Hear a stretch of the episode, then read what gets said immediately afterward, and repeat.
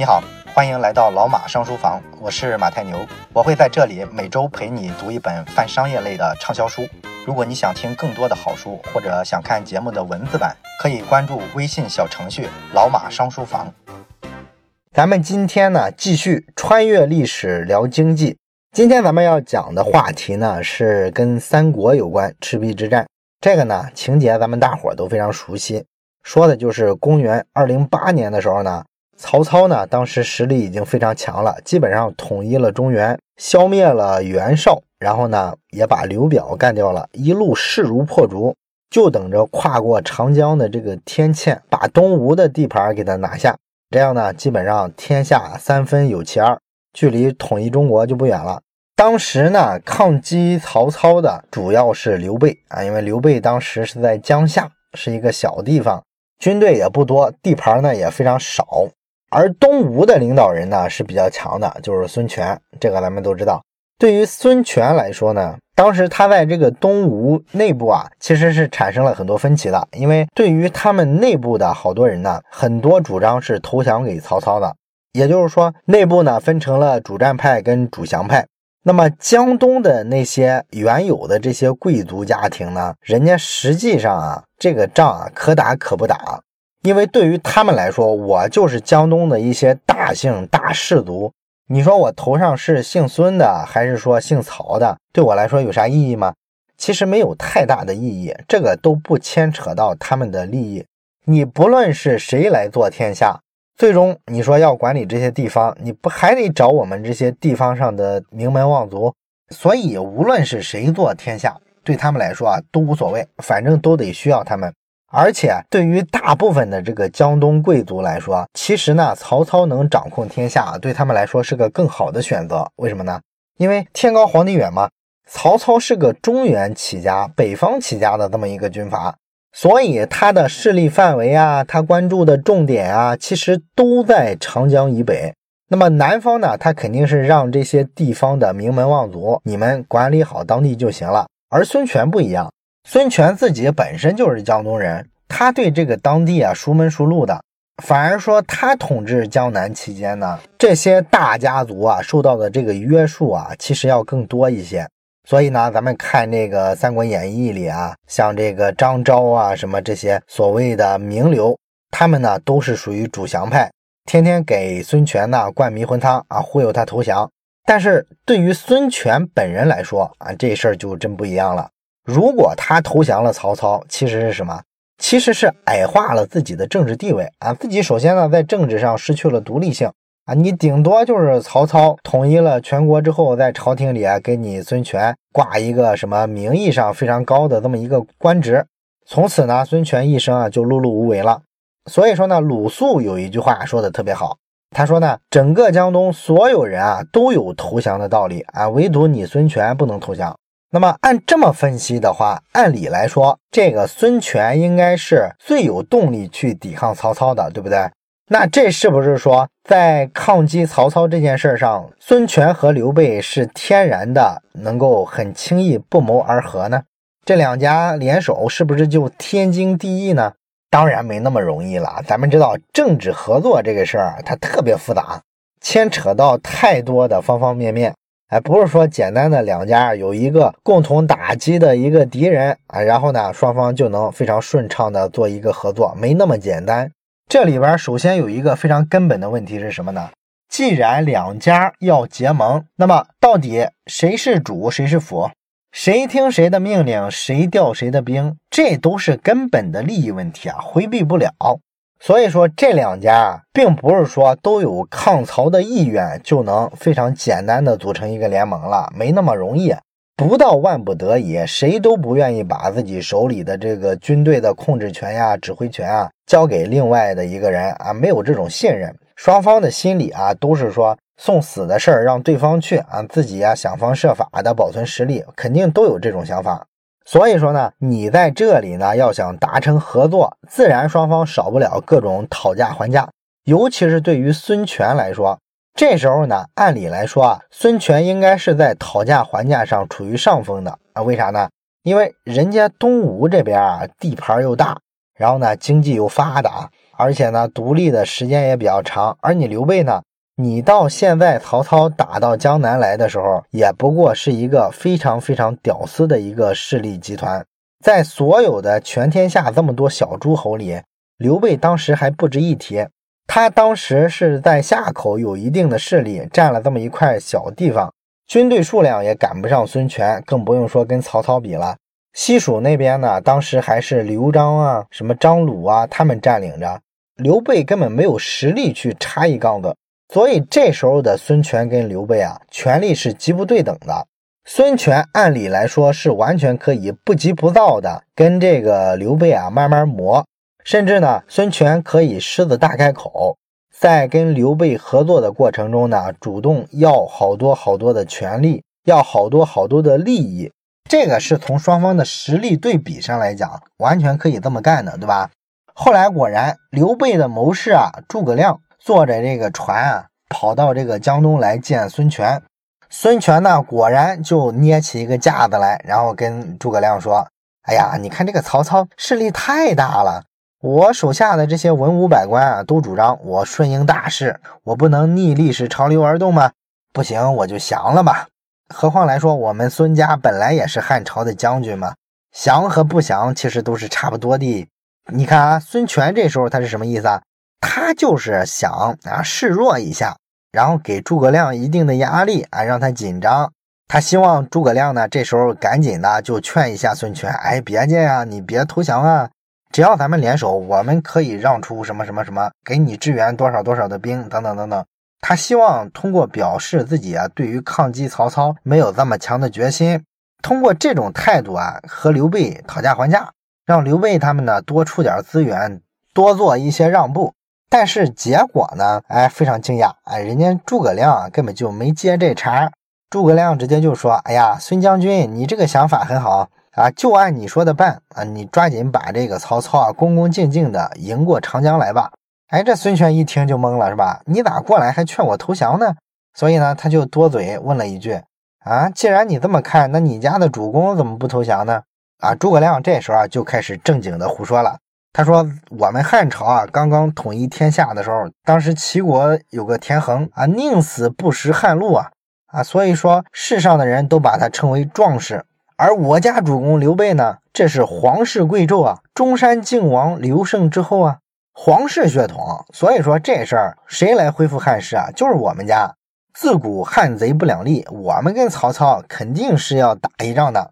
这事儿呢，如果说我们做不成，那就是天命啊，咱们实力不济。但是只要我们主公活着一天，肯定就会继续的联合各路的豪杰去兴复汉室的。我们怎么可能投降曹操呢？你看诸葛亮说的这话啊，也是故意的说给孙权听啊。这个孙权啊，这会儿还是非常少年气盛啊，他年纪不是很大嘛，所以说呢，孙权一听这话呢，就觉得嘿，你这讽刺我没骨气是吧？一下就站起来说，我们江东也有十万之众，我们江东这么多地儿啊，都是富饶肥美的地方，怎么能拱手送人呢？我决定抗曹了啊！先生有什么好计策呀？你看这一下就上钩了是吧？所以说呢，这时候诸葛亮啊就开始认真的给他讲，哎，你看这个曹操的军队啊怎么怎么多，但是呢也有弱点呀，比方说他们都是北方的军队，不习惯打这个水战，然后呢他刚刚平定了中原这些地方，现在呢其实还立足未稳，所以说他们打仗啊也有很多问题，等等等等吧，在战术上呢就讲了很多东西。那么，按照咱们今天的眼光看，孙权跟诸葛亮的这次对话呢，咱们会觉得啊，这是诸葛亮使了一个小技巧啊，就是一个激将法嘛。用激将法呢，把这个孙权拉到了抗曹的这个同盟的位置上来，然后呢，才有了这个孙刘联军啊，抗击曹操的这个赤壁之战。这是按咱们今天的解读，是吧？但是这个赤壁之战的后果啊，咱们会发现。孙刘两家在享受革命的胜利果实上可是不对称的。当时为了打这个曹操的时候，孙权可是下了血本儿。他不仅仅说举倾国之力打退了曹操，他还害怕后面跟曹操对峙的时候呢，怕自己孤立无援，还把这个江陵借给了刘备。完了呢，刘备就趁机呢有了一块立足之地，然后利用这块立足之地呢，迅速的向西发展。那刘备往西发展的过程中，其实也是堵住了东吴自己往这个巴蜀方向扩张的道路，所以说这就成就了刘备啊，让刘备呢能够非常顺利的往西挺进，趁着这个西川的这个刘璋啊、张鲁啊他们两家火拼的时候，乘虚而入啊，然后把人家地盘都占了，这后来形成了三分天下的这个局面。那么这个过程中，咱们其实会觉得孙权挺屈的啊？为啥呢？因为孙刘联军抗曹的过程中呢，孙权的最大收获呢，就是击退了曹操，保住了自己的江东的基业啊。你不能说他完全没有收获，但是呢，好像就赤壁之战的这个战争红利来说，首先呢，荆州的大部分归了刘备，然后呢，刘备获得了战略上向西拓展的这个最好的机遇。最终呢，三分天下有其一。所以说，你把这个战争带来的红利统起来看的话，你会发现啊，孙权呢似乎干了一件不太划算的生意，风险呢全是自己扛了，而收益呢大部分都被刘备拿走了。那你说这一切的起因，仅仅是咱们前面描述的那个故事吗？仅仅是孙权用了一个激将法，把比较年轻气盛的孙权耍了个团团转吗？当然不是了。孙权不可能那么草包，他不可能被人家一句话就激得上了这么大一个当啊！这不可能，毕竟是三分天下的雄主，他要是这么菜的话，给他这么大荣誉他也接不住。孙权毕竟是孙权，他有一点比谁都清楚，就是说在孙刘两家联合打曹操的过程中，刘备是输得起的，而孙权是输不起的。他没有任何别的选择，只能选择和刘备合作来抗击曹操。为啥是这样呢？这里呢，咱们就不得不讲一下这个经济学上博弈论里面有一个非常经典的模型，叫做智猪博弈。智呢就是智慧的智，猪呢就是猪牛羊的那个猪。二师兄，这个智猪博弈是什么意思呢？其实呢是一个思想实验，不是一个真实的实验啊。他是说呢，假设啊，有一大一小两头猪，给他们关在笼子里。这个笼子的右面呢是一个饲料槽啊，里边可以装饲料。然后笼子的左边呢是一个开关，只要按一下这个笼子左边的开关，然后这个右边的饲料槽呢就能往下掉很多猪饲料。掉多少呢？一共掉十份猪饲料。然后这一大一小两头猪呢，他们为了让右边的这个饲料槽里啊有饲料可以吃。就会跑到左边去按这个开关。当然了，咱们假设这个路途啊挺遥远，要跑挺长时间，所以他们去按开关，按完了再跑回到饲料槽这边吃饲料的时候呢，会有一定的消耗啊。这个消耗是多少呢？要消耗相当于两份猪饲料的能量。然后如果说这个小猪跑过去按这个开关的话，等它按了开关，然后跑到饲料槽那儿吃饲料。掉下的十份饲料啊，被这个大猪会吃掉九份，最后小猪呢只能吃到剩下的一份。然后如果这个大猪跑到最左边按开关呢，按完了之后，它到饲料槽那儿吃饲料的时候，小猪呢会把这掉下来的十份饲料里的六份给它吃掉。完了之后，大猪只能吃剩下的四份。如果说大小两头猪一块跑到左边去按开关，然后一块回到右边的饲料槽里去吃猪饲料。这时候呢，大猪能吃到七份，小猪呢能吃到三份，啊，基本就是这么一个简单的设定。然后呢，在这个设定底下呢，我们要假设大猪和小猪呢都是理性的，也就是说，它其实是模仿经济学的一个基本的假设啊，人是理性人嘛。那么这里呢，猪也是理性猪，所以说这个猪叫做智猪啊，有智慧的猪啊，就是这么一个意思。那么假设这两头猪都是理性的。接下去他们会怎么操作呢？啊，其实这个稍微一算就能算出来，是吧？我们就先看大猪吧。大猪它可以根据小猪不同的策略，采取不同的应对措施。假如说小猪是跑到左边去按开关的那个，那对大猪来说，最好的策略是啥？当然是在饲料槽这边等着啦。因为它在这儿等着的话，它总的收益是多少？收益就是吃掉九份饲料啊。然后小猪按完开关再跑过来的时候，他发现它只有一份饲料可以吃了，对不对？所以说这个策略明显是大猪要在这儿等着。那如果说大猪在小猪去按开关的情况下也跑过去按开关，这时候对大猪来说呢，它路上要多消耗两份饲料，所以说它吃掉七份猪饲料，然后还要在路上消耗掉两份猪饲料，对大猪来说，它总的收益就是五份猪饲料。这个显然不如说他在原地待着的时候直接收获九份猪饲料，这个收益更大，是吧？所以说小猪如果去按开关的话，大猪最好的策略就是在那儿等着。而另一种情况，如果说小猪原地不动，这时候大猪应该怎么选择呢？他要不要去按开关呢？他的最优策略是去按开关，因为这时候大猪去按开关的话，回来之后小猪吃掉了六份饲料，大猪只能吃四份。然后退掉大猪按开关的路上消耗的两份饲料，对于大猪来说，它去按开关，这个收益呢也是正向的，净收益两份猪饲料。而如果说大猪看到小猪不去按，自己也不去按的话，那么大猪的收益就是零。很明显，收益两份猪饲料要比零是个更好的选项。所以说呢，如果小猪不去的话，大猪一定会自己去按开关。这是咱们分析的大猪的情况。对于小猪其实也一样。对小猪来说呢，如果大猪跑过去按开关了，那小猪这时候的策略一定是原地不动，它等着掉饲料的时候直接吃掉六份，然后也没有这个消耗，这时候纯收益就是六份饲料。而如果说大猪不去按开关，小猪呢这时候也不应该去按开关啊？为啥呢？因为大猪不按开关的情况下，小猪去按开关的话，十份饲料掉下来，大猪会吃掉九份。这样小猪回来只有一份饲料可以吃了，而小猪去按开关的时候是消耗掉两份饲料的，所以说对于小猪来说，这时候它的收益就是负一份饲料，收益都是负的了，所以肯定不如什么都不做。两个人什么都不做，收益都是零的，都比这个负的要划算，对不对？所以对于小猪来说，最好的策略，不管大猪按不按开关，它都应该在饲料槽前面等着。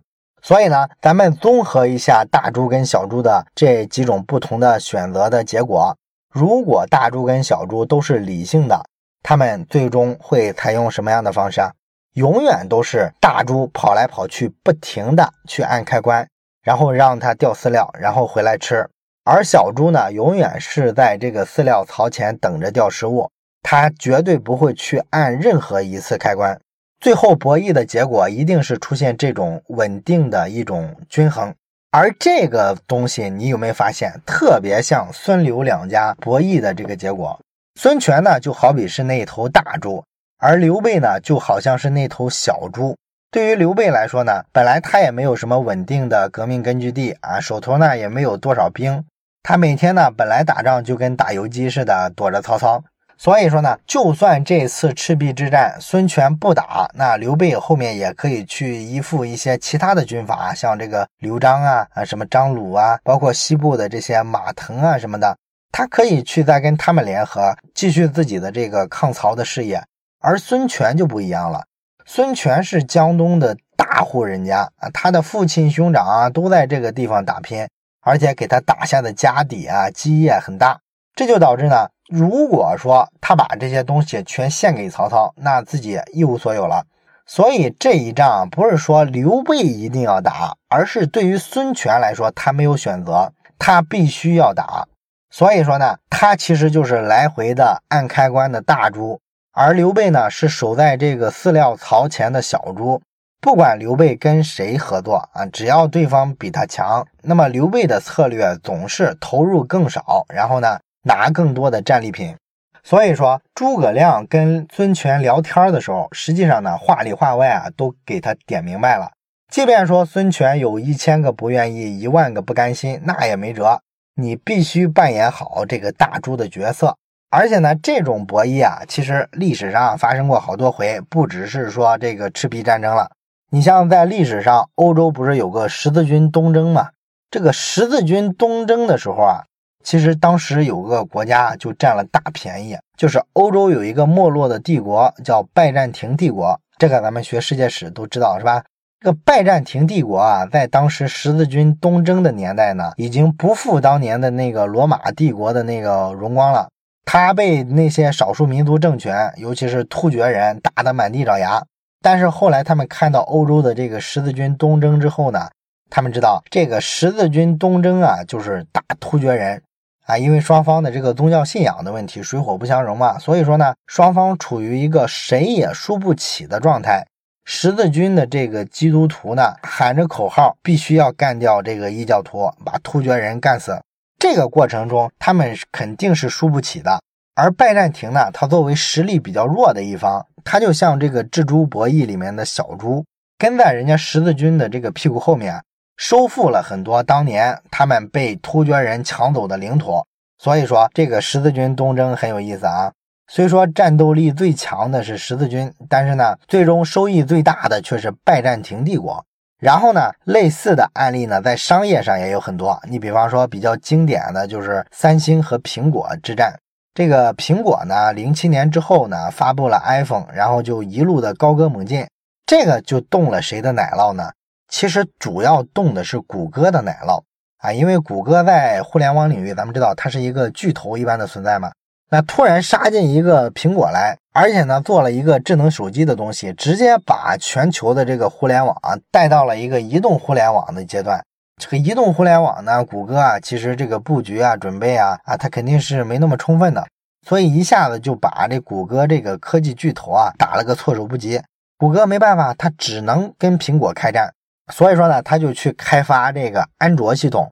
跟苹果系统啊做对抗，但是呢，谷歌毕竟是一家网络公司啊，是科技公司啊，它做手机硬件这一类的东西可是没太有经验的。所以说，他最好的策略是什么？就是找一家传统的手机硬件的企业跟他做合作。哎，我谷歌呢做系统，完了扶持你，让你去把你家的这个硬件产品啊给它做起来。这就导致啥？导致出现了一个历史性的机遇。谷歌要扶持一家手机硬件企业，那这个历史机遇被谁抓到了呢？就被三星抓到了吗？咱们知道，当时苹果刚崛起的时候，诺基亚还是手机圈的老大。那在诺基亚统治世界的时代，三星呢，只是一个名不见经传的一个手机制造企业，在全球呢也没啥特别厉害的市场占有率和名气，属于这个中小规模的厂商。但是呢，他就比较敏锐的看到了谷歌跟苹果打仗啊，对于谷歌来说呢，他开发的这个安卓啊，一定是不能输的，所以说他会压重注。那么三星呢，作为一个小角色，他其实呢就绑定了谷歌这根大腿，他知道谷歌就像大猪一样，会不停的去按动开关，自己只要确保能分一杯羹就行了。所以说，三星啊，一开始做这个智能手机的时候呢，它就是把自己的手机呢跟这个安卓的系统啊深度的绑定。而且呢，安卓早期的时候啊，因为这个产品一开始都是非常烂的嘛，体验也不好，它的设计啊、性能啊跟苹果系统啊差距之大，简直是天上地下。但是呢，这样的情况下，三星还是坚持要把自己的手机跟安卓系统牢牢的绑在一块儿。只要你谷歌的实力够强大，那么这个移动互联网上你是肯定能打下一块天下，打下一部分空间来的。只要你能打下空间来，那我们三星就能分一杯羹，我甚至能拿走这个蛋糕里最大的一块儿啊！所以说呢，他就靠这种策略啊，到后面的故事咱们都很熟悉了，非常成功，是吧？三星成了目前智能手机市场占有率世界第一名，这就是一个非常经典的蜘蛛博弈的一个场景。哎，所以说呢，咱们回过头来看这个赤壁之战，古代的一场战争里面呢，其实藏着很多博弈论的智慧。我想，这个对于我们大部分看传统历史的人来说，可能是不太容易想到的一点。当然了，关于穿越历史聊经济这本书呢，其实里边还讲了很多其他的经济学上的很多原理。但是呢，因为咱们这个节目的特点啊，是把这个书啊分成三部分结构来讲。啊，有些经济学的理论呢，在咱们分的这几类里啊，不好归类，所以说我就没有做过多的涉及。但是这本书呢，很好的把历史跟经济学做了一个结合啊，也是希望有条件的话，你可以去亲自读一下这本书。然后关于这本书里啊讲的中国古代历史里的一些其他的经济学的知识呢，啊，受本期节目篇幅的限制呢，我们就不在正式的节目里继续讲了。我会在老马上书房的微信小程序里呢，用彩蛋的方式啊，陆陆续续的把其中一些我觉得还比较有意思的一些小的章节的内容给它放出来啊。如果对这部分感兴趣的同学呢，可以多关注一下咱们微信小程序上的这个更新。好了，关于穿越历史聊经济这本书呢，咱们本周呢就讲到这里。希望这本书能够让你对中国历史以及经济学有全新的看法。我是马太牛，这里是老马上书房，咱们下本书再见。